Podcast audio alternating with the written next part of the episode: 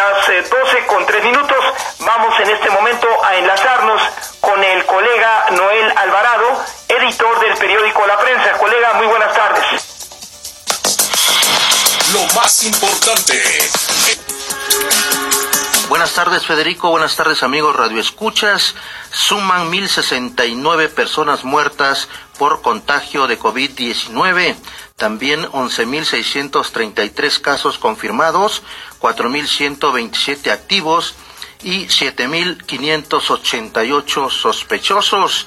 Comentarles que el presidente Andrés Manuel López Obrador anunció que viene una limpia de malos servidores públicos en las aduanas del país tras detectarse actos de corrupción e impunidad. Ello luego de que Ricardo Agüed, al frente de la Administración de Aduanas, le pidió su regreso al Senado de la República, por lo que se va a proponer un cambio en el sistema de aduanas, dijo el presidente. El jefe del Ejecutivo Federal reconoció que no se ha podido erradicar la corrupción en el sistema de aduanas.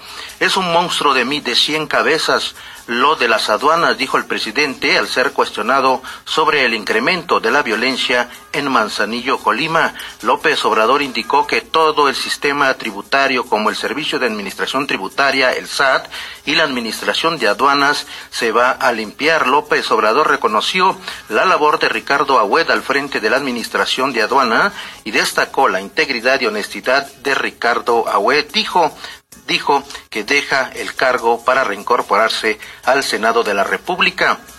También el presidente Andrés Manuel López Obrador adelantó esta mañana en Palacio Nacional que la desaparición de 10 subsecretarías federales se dará poco a poco una vez que se haya tratado el, sistema, el tema con cada uno de los titulares de las dependencias. Esto se da luego de que el pasado miércoles el presidente diera a conocer un plan de austeridad que incluye la desaparición de 10 subsecretarías y el recorte de hasta 25% del salario de altos funcionarios. También el presidente López Obrador anunció que se realizará una campaña nutricional, pues el que la gente padezca obesidad, hipertensión y diabetes representa una mayor complicación para quienes se contagien de COVID-19. Esto será, dijo, después de que pase la emergencia nacional. También comentarles que el Instituto Nacional de Estadística, Geografía e Informática, el INEGI, y el Instituto eh, informó, informó que el indicador global de la actividad económica se contrajo 1.6% a la tasa anual en febrero, la mayor caída desde noviembre del 2009. La actividad económica estuvo afectada por el choque a la cadena del suministro por el brote inicial en China de COVID-19 y por la tendencia negativa que tenía México desde el año pasado, explicó Gabriela Schiller del Banco Base. Con el resultado de febrero confirma la tendencia negativa que ya había mostrado en enero, cuando se vio una caída anual del 0.8%. Destaca que en febrero aún antes de los efectos de la pandemia por el coronavirus, que los tres sectores de la actividad económica mostraron datos negativos. El agro se contrajo 8.3%, la industria lo hizo en 3.5% y 0 ciento la actividad comercial y de servicios. Y en temas que tienen que ver con eh, procuración de justicia, no sé si usted, amigo Radio Escucha, confía en el secretario de Seguridad y Protección Ciudadana, Alfonso Durazo Montaño, sobre la incidencia delictiva que dice va a la baja y es que esta mañana dio a conocer cifras a la baja de delitos durante su presente administración. El funcionario señaló que las cifras de secuestro al mes de marzo representan una baja del 46% respecto a diciembre del 2018, cuando asumió funciones el gobierno de la Cuarta Transformación. Destacó también una baja del 14% en el robo total en dicho periodo, en donde subrayó la disminución de este delito en transporte, casa habitación, a negocios y transeúntes.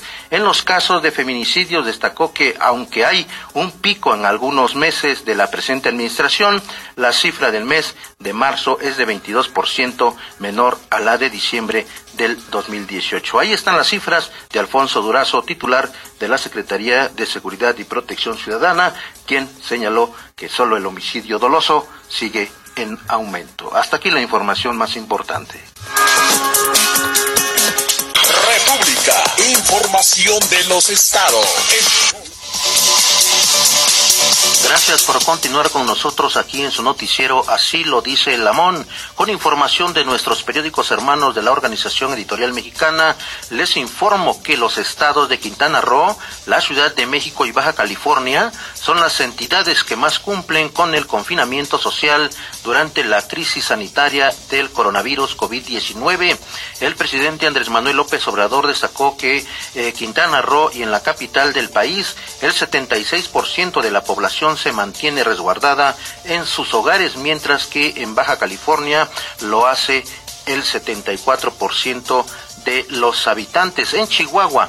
Entre el miedo a perder su empleo y a contagiarse de COVID-19, más de 120 mil trabajadores de maquiladoras en Ciudad Juárez han sido obligados a acudir a sus centros de trabajo pese al decreto de emergencia sanitaria nacional de quedarse en casa y la muerte de al menos 13 trabajadores y cuatro brotes en maquilas de esta ciudad. La situación ha provocado que aumente la tensión en los últimos días cuando los trabajadores salieron a las calles y organizaron paros escalonados para exigir trabajar desde casa sin que se les reduzca sus sueldos o sean despedidos.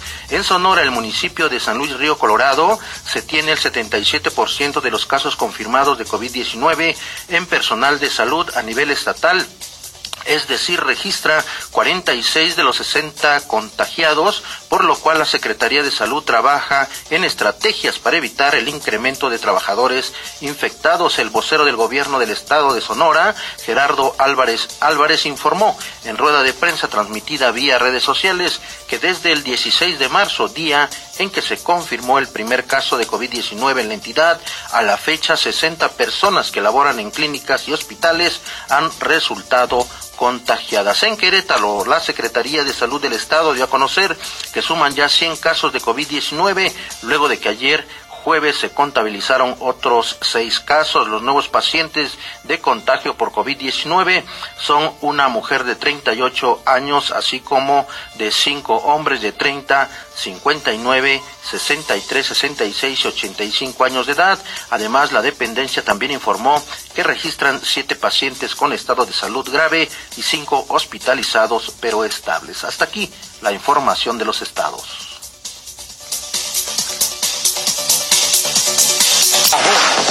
Información de la metrópoli con el periódico La Prensa. Son las 12 horas con 32 minutos de este 24 de abril del 2020. Autoridades estiman que el hoy no circula obligatorio implementado a partir de ayer jueves en la capital del país dejen de transitar en la Ciudad de México alrededor de 400 mil vehículos por día. La jefa de gobierno Claudia Sheinbaum informó que en las vialidades de la capital del país antes de la contingencia sanitaria circulaban 5 millones de automotores, cifra que se ha reducido hasta en un 70%. Además, comentarles que personal del Instituto de Verificación Administrativa del Estado de México y del Gobierno de Huizquilucan trabajan de manera conjunta con recorridos en establecimientos considerados esenciales para verificar, que cumplan con las medidas sanitarias y con ello evitar el contagio de COVID-19. El presidente municipal de Huizquilucan, Enrique Vargas del Villar, reiteró a la ciudadanía su compromiso con la salud de los habitantes y por ello dijo, seguiremos con la coordinación con el gobierno mexiquense en beneficio de todos. Los operativos en los que participa personal de la Dirección de Desarrollo Económico tienen el objetivo de cada uno de los negocios permitidos para prestar el servicio durante la pandemia. Observen las medidas precautorias de salud, como es el tener cubrebocas, gel antibacterial y que las personas tengan una distancia de 1.5 metros mientras son atendidos. También comentarles que la Secretaría de Salud del Estado de México informó que el Centro de Convenciones y Exposiciones Toluca, así como el auditorio de eh, Tonatitla, se, lleva, se llevan a cabo trabajos para adaptar espacios en los que en caso de ser necesario, se atenderán a personas con enfermedades diferentes al COVID-19. Esta acción evitará la saturación de los nosocomios designados para atender a los pacientes con el padecimiento y las personas con otras enfermedades serán recibidas en estas áreas a fin de evitar la propagación de la epidemia. En estas instalaciones se tendrá personal, camas, equipamiento e insumos necesarios para su operación.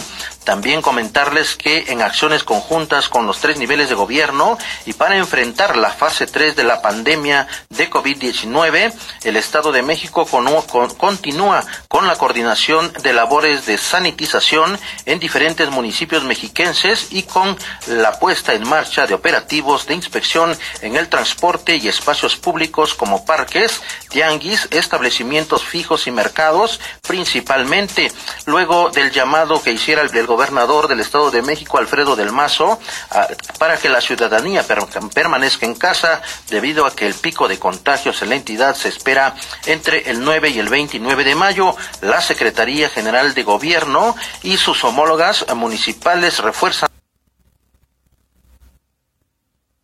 de preventivas con el apoyo de las secretarías de seguridad. Y en temas que tienen que ver con procuración de justicia, le platico que la Fiscalía General de Justicia de la Ciudad de México solicitó y obtuvo órdenes de aprehensión contra un hombre y una mujer por su probable responsabilidad en la comisión de los delitos de homicidio calificado en grado de tentativa y discriminación en agravio de una trabajadora del sector salud a quien señalaron de contagiar a un familiar de COVID-19 tras la agresión física y verbal que atentó, eh, que atentó contra la integridad de una enfermera registrada en la colonia Lindavista en la Fiscalía en Gustavo Madero. Inició eh, la eh, investigación el pasado 17 de abril con una carpeta de investigación misma que integró con la finalidad de ejercer acción penal contra esta pareja que ya ha sido detenida. Y también comentarles que una masacre ocurrió la madrugada de este de ayer jueves en el municipio de Huehuetoca en el Estado de México, de que debido a que un comando armado irrumpió en un domicilio localizado en la avenida Hidalgo de la colonia San Miguel de los Jagüeyes, donde donde disparó con fusil de asalto a cinco integrantes de una familia. Cuatro de ellos fallecieron de manera instantánea a consecuencia de las heridas de bala, en tanto que uno logró sobrevivir. Hasta aquí la información de la metrópoli.